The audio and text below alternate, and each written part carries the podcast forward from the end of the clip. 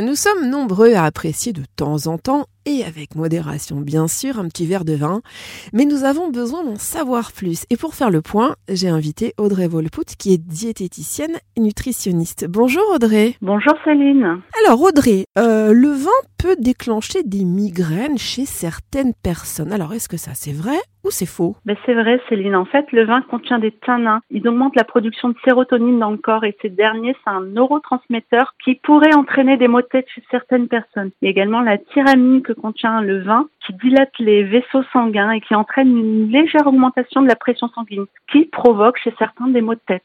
Le corps médical s'intéresse beaucoup, euh, depuis pas mal d'années, resveratrol, euh, qui est une substance présente naturellement dans le vin et qui aurait de possibles effets antitumoraux, également anti infectieux. Alors j'ai lu beaucoup d'articles à ce sujet.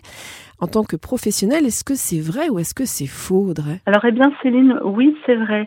Le hum, resveratrol est utilisé dans un cadre préventif, mais les effets sur le cancer lui-même doivent encore être étudiés. Une équipe américaine a publié ses travaux et montre que cette molécule miracle n'allongerait pas la durée de vie. Les patients qui sont atteints de cancer l'utilisent uniquement à but anti-inflammatoire et antioxydant attention tout de même parce que euh, cette molécule pourrait avoir euh, un effet indésirable par rapport au traitement, euh, notamment la radiothérapie et les antibiotiques antitumoraux. Alors le vin fait partie intégrante du régime qu'on appelle méditerranéen ou crétois et qui est à l'origine de beaucoup de centenaires. Alors est-ce que c'est une vraie info ou une intox totale, Audrey? Alors c'est une info. La cuisine méditerranéenne est en effet reconnue pour ses bienfaits sur la santé. Elle associe le vin qui est riche en polyphénol, hein, les antioxydants, à une alimentation à base d'huile d'olive qui est, elle, riche en acides gras polyinsaturés et en oméga 3.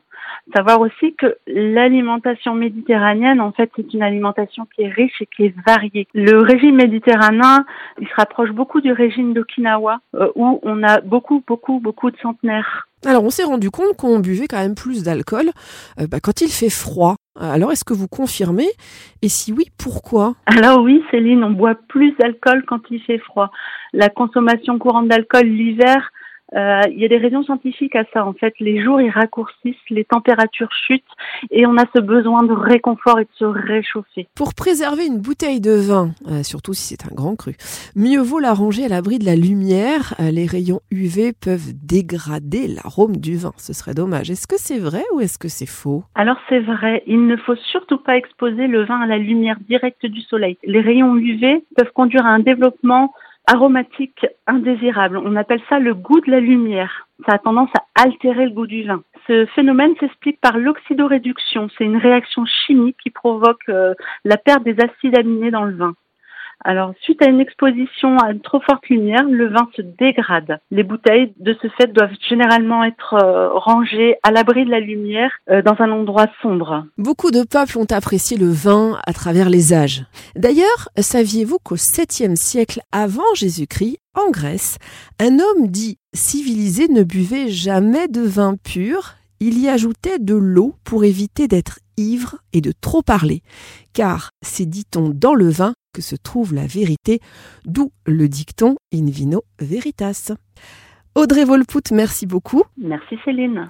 Et je rappelle que vous êtes diététicienne nutritionniste à Arnec, ça se trouve dans les Hauts-de-France. Vous consultez également en visio. Plus d'infos sur votre site audreyvolput.com.